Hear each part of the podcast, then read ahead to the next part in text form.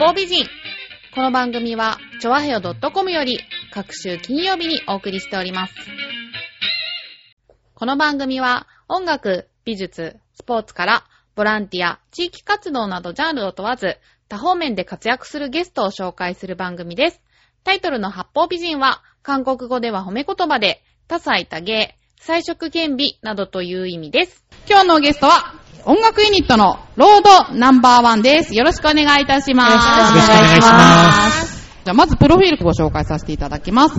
国道1号線にあるライターの仲間で作ったことから名付けた。歌が歌手の平野陽子さん。はいそのお隣にいる声優志望で日系三世の秋山アレックス、何でしたっけ？のりゆきです。のりゆきくん。はい。特に幸って書くのでちょっと読みにくいんですけど。あそうなんですね。はい。えーそして、えー作詞作曲プロデューサー作家の村上徳子さんですね。はい。はいこちらの3名に今日はお越しいただいております。よろしくお願いいたします。よろしくお願いしますお願いします。はい。村上さんはね、先月でしたっけ？そうです、そうです。先月もね、はい、はい作家として出演していただいて、まあ今回はプロデューサーという立場で、はい参加していただいて。はい、いろんな顔を持ってます。えっ、と、平野さんね、初めてですが、はい。先日イベントではご一緒したんですけれども、このロードナンバーワンの歌が、はい。えっ、と、なんだっけ、熊本のはい復興支援のそうなんですよ。歌ということで、皆さんはい。熊本出身でしたっけ？あれ違った？あ、私が熊本の出身で、はい。で、アレックスが、あの、おじいさんがね、そうですね、熊本の。おじいちゃんがあの、熊本の方の出身で。そうなんですね。平野さんは熊本は、私は熊本に旅行に行ったことがあ、もうそれも大事ですよはい。ね。震災復興支援のために立ち上げたユニットなんでしょうかね。そうです。ね。はい。基本は私が復興ソング作りたいっていうところから、執念でロードナンバーワンを作りまして。なんか本当執念を感じる怖い。もうこういうので執念で作るしかもうないんですね。はい。アレックス君は声優志望で、で、はい平野さんは歌手で、はい作家っていうね、非常に多様なはい。職種の方だと思うんですけど、はいどういうつながりなんですかね。まあ、まあ。そうですね、その村上さんと出会って、本当に、あの、熊本の、その頃ちょうど震災があった時で、はい。もう何か行動したいっていう話を聞いて、あ、私も歌で何かできることあったら力になりたいなっていう話から、はい。あの、もう一人いるんですけど、作家の塚本さんという作曲家の方をご紹介して、そこからだんだん輪が広まっていったっていう感じです。じゃあそうなんです。最初は村上さんと平野さんで。話からスタートしたんで、へーそこから広早かったですねそうですね。もうあの、よよこちゃんの声を聞いて、あ、もうこれだと思って、で、私が作詞するから、あの、作曲は、ちょっと鼻歌ぐらいので作ってくれる人いませんかっていうと、そう天才的な塚本さんっていう方を紹介してもらって、アレックス君はどういう？アレックス君も、その、1号線のところで出会って、はい。ほ で、あのもう彼が見た瞬間に、まあ、ラジオだと分かりづらいかもしれないんですけど、もう顔が良かったんですね。う そうですね。はいイケメンが好きでもイケメンの中でも、あの、女子が湧き立つイケメンを探してて、そしたら彼が、まあ、入ってきた時に、女子がわーってなったんですよ。でいろんなイケメンいたんですよ、その場所に。だけど、彼ほどわーってなる人いなかったんで、これだと思って。で、声を聞いたら、ポルトガル語も上手っていうか、ネイティブだし、うん。あのーもうとにかくね、響くような声がね、これラップだと思って、勝手にラップにさせたんですね。やったこともないことを。はいやったこともないラップ そうを。なんですね。は柔らかい雰囲気でね。ですよね。あの、私から見てる性格が、そうじゃないですか？ただの人見知りです。ああ、そうなんですか？でもね、なかなかはね、でも喋るとすごい喋るのね。そうですね。あの、喋るときはお酒が入ればよく喋ります。いやいや、嘘嘘。お酒入るとめっちゃめんどくさくなる。あめんどくさいタイプなんですねはい愚痴を言いまくるんですよね。そんなにめんどくさいんですか？いや、めんどくさいって今がちょうどいいぐらい。ちょっとイメージが悪くなっちゃうので。今ね、初めての人にはね、ちょっとあれですけどね。まあ、イケメンだったらね、うやっても OK みたいなとこいやいやいやあるん何でも OK ですはい本当にそれぞれの活動として、村上さんは最近本出されたんあですよね。そうですね、作家さんってこと前回の、でね。はい、広島の怖い話に引き続き、第2弾の東北の怖い話を、はい、えー、25日に発売になりました。で、平野さんはライブやられたりとか。はい、そうですね。はいえっとディナーショーとかで。ディナーショー？ディナーショーというか、ライブでジャズライブ、いアアコースティックでやったりとか、まあ、歌では何かできることは、やっぱりしていきたいっていうので、あの、ジャンルとか、こういう歌がいいっていうのを逆にこだわらず出会いできっかけがあるものを歌っていきたいなって思ってる時にこのあの、ロードナンバーワンの活動出会えたので、うん。なんか歌っていうのはなんかその、ひテレビに出るとか、そういうかご活躍される方もいれば、その、ロード、路上ライブされる方もいたりとか、いろんな方法で届ける方、方法があると思うので、私は逆にその方法を決めずに、出会いでやってます。へえ、でもじゃあ、いろ何でもいけるんですか？演歌とか？そうですね、演歌を。あ、そうなんですか？すごいですよ。彼女は本当何でも歌えますよ。さっきジャズとかおっしゃってましたっけ？ジャズ。ジャズも、ジャズピアニストとかと一緒にライブしたりあ、そうですかでも、まあ、けやっぱり結構ポップスで育ってきたので、今回のロードナンバーワンの楽曲は誰でも聴きやすいキャッチーな。メロディーなので、ぜひ皆さんも一緒に歌ってほしいです。あそしてアレックス君が、えっと、声優志望ということで学校に通われてるってそうですね。今、学校に通いながら、ボソボソと活動をしております。うんはい9歳までブラジルで育ったって伺ったんですけど、そうですね。10歳ですね。あ、10歳ですか10歳 向こうでもそういう日本のアニメとか流行ってんのかなと思って。そうですね。ちょうど僕がブラジル出る前の時期だともう、名前言っちゃっていいんですか？あ、どうぞどうぞ。はい。犬夜叉とかドラゴンボールがもう人気のあちょ、っと古い感じですね。ちょっと、まだだって若いよね。違うんです。あの、ブラジルはちょっと遅れて入ってくるのであ、そっかそっか。基本的に日本人から見たらちょっと古めのアニメなのかなという形が多いんですけど、ちょうど2、3年前ぐらいに1回ブラジルに帰ってたんですけど、最近はですね、もう追い追いついちゃって、あの、ケーブルテレビがもう向こうの人よく見るんですけども、今人気のアニメがたくさんもうナルトからワンピースまでもう全部今やってて、うちの地元って言いますか、あの、田舎町なんですけど、30万人ぐらいしかいない田舎町でアニメのイベントやると、もう、ものすごい人で集まります。30万人の中とは言わないんじゃないですかねアニメのイベントとかやるんですかそうですね、もう必ずどこの町でも行ったら絶対あるぐらい、日系人が多いんですよ、ブラジル人、ブラジルは。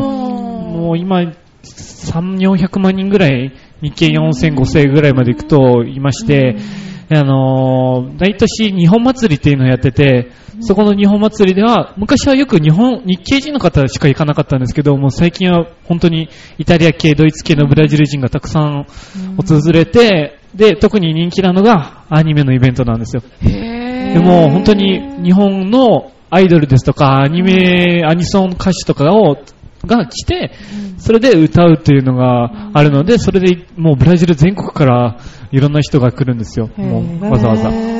日本のアニメ親日的ってことですよね。あ、でもそうですよね。そうなんですよ。新日がゆえに、あの、今年やったリオジェ、リオデジャネイロの。ヒュージャネイロオリンピックがですねあのー一番多分熱狂が強かったのはブラジルと日本の時の応援が一番熱狂的だったんですよ。うんうんというのを言いますと、もう日系人が多いので、すごい応援が、すごい、もう、多分見ると、ブラジル人が日本を応援してるみたいな感じが非常に多かったですね。はい。心は日本にあったりするんですね。そうなんですね。だからブラジルはもう移民大国ですので、まあ日本以外にもイタリア、ドイツ系も応援してるんですけど、やっぱり一番応援したくなるのは日本なんですよ、みんなは。面白いですね。ねいろんなうん国際模様があって。はいこんだけ多したような人いると、まとめるの大変だったんじゃないかと思うんそう、ですけどそうなんですよ。まあロードナンバーワンも、これ、もう一人塚本さんっていらっしゃって4人くらいでやってるんですけど、さらにこう、ミュージックビデオを作った時は、俳優さんが出てきたんで、俳優さん、女優さんが、まあ、もっとあまとめるのが大変になって気はしましたけど、その俳優さんも歌に参加されてるんですか？あ、歌には参加してないんですね。はい。あじゃあその、えはい MV だけで。そうですね、PV の方に。で皆さん熊本出身の方だったり全部ゆかりのある方を、はい何か熊本のために自分もしたいっていうそうに立ち上がってくださってご参加いただきました。ただ私、ほら、あの、なんていうか、みんなご存知ないかもしれないですけど、結構、突っ走るか、あリーダータイなんとプなくわかります。ますバレてねまとめたことは一回もないかもしれないです。周りで、周りでわたわまあた。どうどうすんの？どうすんのみたいな感じでね、なんとなく先き陣切ってもらうっていう感じあ、そうですね。私がこれやるって言ったら、あ、えー？って言いながらみんなついてくるっていう感じで。ちょっと道を開けてもらう感じで。そうそうそうなんですよ。でもやっぱそういう人いないとね。そうですね。そうですね。はい私もなんかあの同じことしたくないっていうのがあって、普通はこうですよって言われるのが一番嫌いなんですよね。あーうんだから普通こんな感じですよって言われたら、あ、じゃあそれじゃないやつでお願いしますっていう。はい。そそうしないとリードはできないと思いますよ、世界を。なんてね、世界なんてね。なんか社長さんタイプですね。あ、そうですか。そうなんかなんかこれね、あの、うんバブルの時の社長みたいな感じでね。いやいやいやいやバブル知らないんで。やるだけやって、後の人が。そう、あとは頼むっていう感じで。それでも、社長さんってそんな感じですからね。あそうなんですか。ねまあ、一応、代表ではあるんですけどね。うんはい。どうですか？お二人は制作過程で大変だったこととか。そうですね。ここで言うの？ここで言うの？なんか、その、特にそのプロダクションだったり、お仕事だったりとかでやってるわけではなくて、やっぱり、その何かしたいっていう思いから始めたので、その、制作していくことも皆さん手探りというか、だったので、まあミュージックビデオも本当に、その当日までどうなるかわからない中、まあ、そう協力してくださる皆さんと、やっと作り上げたっていう感じなので、なんでしょうね。プロじゃないからこそ拙い部分はあったんですけど、あの、それぞれがプロじゃない、あの、今回作るという企画に関しては。で村上さんも本業作家さんですし、でもその中でも、やっぱ熊本に何かしたいっていう思いからはい。やったので、まあ、回り道はいっぱいしたけど、その、それ、プロ、その、慣れてないからこそ作り上げれたものかなとは思います。だから、感謝してまあ、す。ちょっと村上さんの褒め言葉ない村上さんに感謝して、それを始めてくださった。だから、プロデューサーがそれ聞きたい。本業じゃないのにやってくださったから、えそれはもう先陣切ってくださってありがとうございます。えええもう、まあ、本業は全部ですよ。プロデューサーも本業だし、音楽レーベルも持ちたいし、作家もやりたいし、っていう。すごいですよね。アグレッシブすぎて、といつ寝てるんだろうって、眠そうな村上さん見たことないんで。これでもね、7時間ちゃんと寝てんですね。12時過ぎには寝て、は7時ぐらいに起きます。はい濃い睡眠が取れてそうであ、すよね。そうです、バッチリ。マレクなんていつも眠そうなのね。あ、なんか、目がね、いや、多分気のせいです。そうもうシャキッとしてんです、これでも。だって私だって6時間睡眠をと取ってますから。ほらあーそう。十分ですよ。健康的で健。康的で。大変なことよりも支えになったことというか、制作する上で。支えになったこと。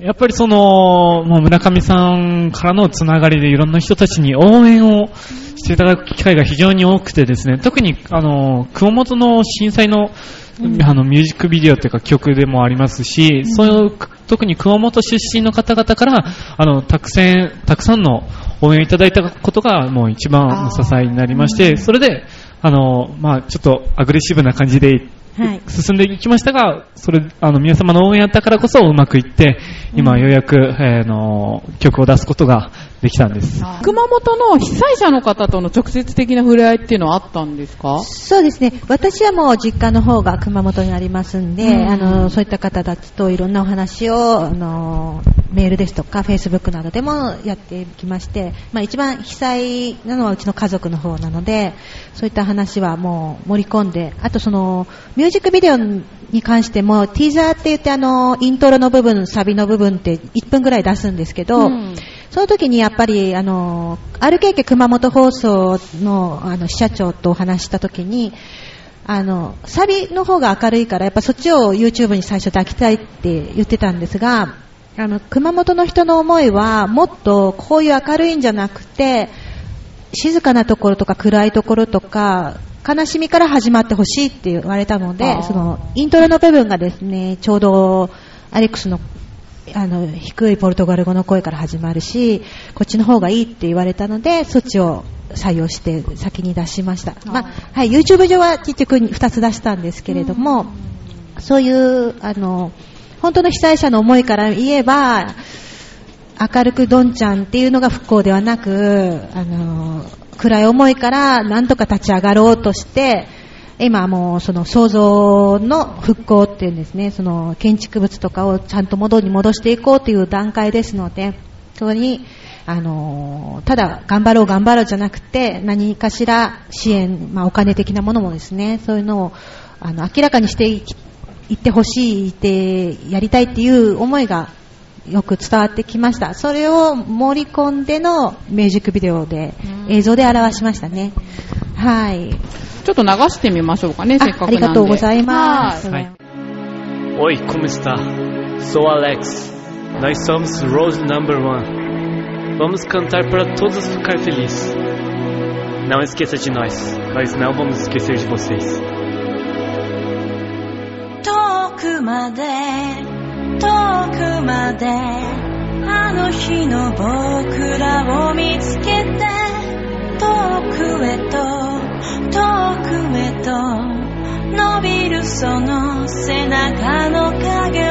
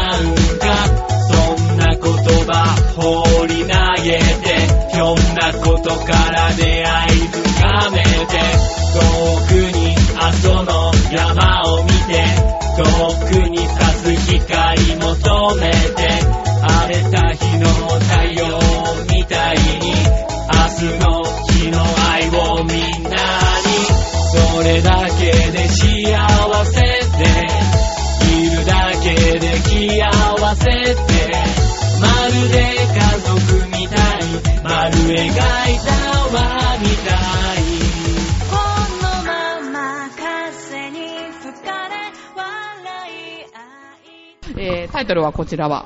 はい、太陽の空と風風ですね。太陽と空と風にすればよかったなって今も思ってるんですけど。太陽の空と空と風これはちょっと事情があって、あ私の好みでつけたんですけど。事情があったんですね。はい。あ MV の方もね、見させていただいたんですけど、すごい寒かったって皆さん口々におっしゃってて。はいあのなんか一番ね、寒い日に撮ったんですよね。原宿の竹下通りと、は代々木公園と、本郷のレストランと、そうですね。この間の雪と、とまではいかないんですけど、ええあの結雪の構日もう、ぐらいですよそね。れぐらいちょっと寒かったです。風が強かったので、はいすんごい冷たい風がずーっと吹いててそれで寒かったんですよ。なんか全然そんな風なことも感じさせない。仕上がりになってますけどーうんだから一緒に出てるね、あの、沢村くんっていう、沢村良山くんがもう、なんか顔色がどんどん悪くなっていくから、大丈夫かなと思って、はい。そんな苦労の上作った、はい。ぜひフルバージョン聞い。てください。調和表の方にもぜひリンクさせていただきますので。あ、再生回数が上がれば、あの、まあそういった、えっ、と、まあ、YouTube の方からもちょっとした、あの、インセンティブが来ますし、あとはその、なんですかね、まあ、PPAP ぐらいまでになってきますと、また違うスポンサーがついてるとかですね。まあそこまでいけば。夢ですね。世界中に発信したいながありますんで、あとは配信するので音楽だけ、はい。それを皆さんがゲットしていただいて、はい。たくさん聴い。ていただけたらその分からそうですね。なるほど。はい。回転数を上げるのと、その先にあるその音源、iTunes ストアなどで販売しますので、それがもう300いくらぐらいですので、あの、買っていただくと、それはその、寄付に直結しますということで。興味のある方、ぜひ、はい。はい。iTunes 等々ではい。はい。買っていただく、そして YouTube のはい。再生数にも協力していただくぜひぜひよろしくお願いいたします。ロードナンバーワン、カタカナで、太陽の空と風って調べてい。ただければ出てくると思います。よろしくお願いいたします。お願いします。今後の告知とかイベントとか、じゃあ村上さんから順番に言っていただきましょうかね。そうですね、ロードナンバーワンとしては、まあ、復興の曲を歌う、作るというのでありましたけど、あの、第二楽曲にですね、あの、あの坂登ればっていうのも作ってます。これはその復興曲のカップリングとして、あの、また iTunes ストアなどで販売しますので、こちらの方もまたぜひよろしくお願いします。えーミュージックビデオの方は、ま、まだ未定なんですけれども、あの、好評であれば作ろうかなとは思っています。はい。また寒い中。そう、また冬になるんですけどね。また冬になりますからねはい。夏で作りたいなとは思ってるんですけど、できれば、まあ、一つはですね、今年起きたことは、もう今年やりたいっていうのが目標でして、ちょっとバタバタで駆け足でしたけど、まあ4月に起きた地震を来年の4月に曲を出してるようではダメだと思いまして、それで寒い中、みんなに急がせて 作り上げましたので、どうぞ来年もまたよろしくお願いいたします。はい。はい。じゃあ、平野さんは？はい。えっと、まあ私自身は先ほどお話ししたように、熊本に直接的に関係はないんですけど、やっぱり今日本の各地で震災とかが起きている中で、その当時であればみんな心配すると思うんですけど、やっぱり年月が経つとどうしても薄れてきてしまうから、熊本の地震もやっぱり薄れてきてはいると思うので、それをやっぱ思い出して何か皆さんも一歩踏み出してほしいっていう思いで、この時期に出したので、ぜひやっぱり日本一つになって、ええその活動を一人一人が考えていければなと。で、日本を支えていければなと思ってます。はい。素晴らしいですね。残るものですもんね。はいこういったものはね。はい。じゃあ、最後、アレックス君で締めてはい。もらいましょうか。私でいいんですか？えー心配心配。はい、あの、まあ、今、平野さんからもありましたけど、やっぱわどんどん忘れられてるんですね、熊本の地震は。で特に最近、友達とかにこれを、この熊本支援のビデオとかを紹介すると、なんで今更なのって言われるんですけど、あの、今更じゃないんですよ。地震っていうのは、もう何年、何年経っても復興が必ず成し遂げるわけではないんですよ。何年もかかるんですよ。特に今の熊本地震は2回、震度7の地震ありましたし、あとはですね、今、熊本神、あの、阿蘇阿蘇神社もそうですし、熊本城もそうです。まだまだ、その、復興するために、再生するためにも、莫大なお金がかかりますので、ぜひとも皆様にもそれ、そういう面でもご協力いただければなと思います。素晴らしい。素晴らしいあれくんそんな人だったの？あれ？素晴らしい。うちのじいちゃんの地元ですから。あ、そうそうねねはい。そうですよ。九州そうです男児よ。感が秋山家のね、血もう本当に。地震あった時はもう泣きそうになってて、うんなんとかしなきゃと思って、あの、お金がなかったので、とりあえず水を2リッターの6個入ってるやつだけをとりあえず送っといて、あ、おじいちゃんという感じで、うんあの、おじいちゃん行動があの、向こうの九州の方に、はい。私も、うん、水送りましたね。もう水がなかったんですよね。もうま全部ライフスラインストップしたんで。うんはい。まあ、ずっと揺れ続けてね、もう2000何回地震起きてるので、熊本。1回、2回の大地震じゃないんでね、あの、これからもまだわかんないですから、はい。アレックスの言う通りです。はい。はい皆さんぜひご協力のほど、いはい、よろしくお願いいたします。ということで、お相手は私、めぐみと、本日のゲストで、ロードナンバーワンの皆さんでした。ありがとうございました。ありがとうございますよろしくお願いします。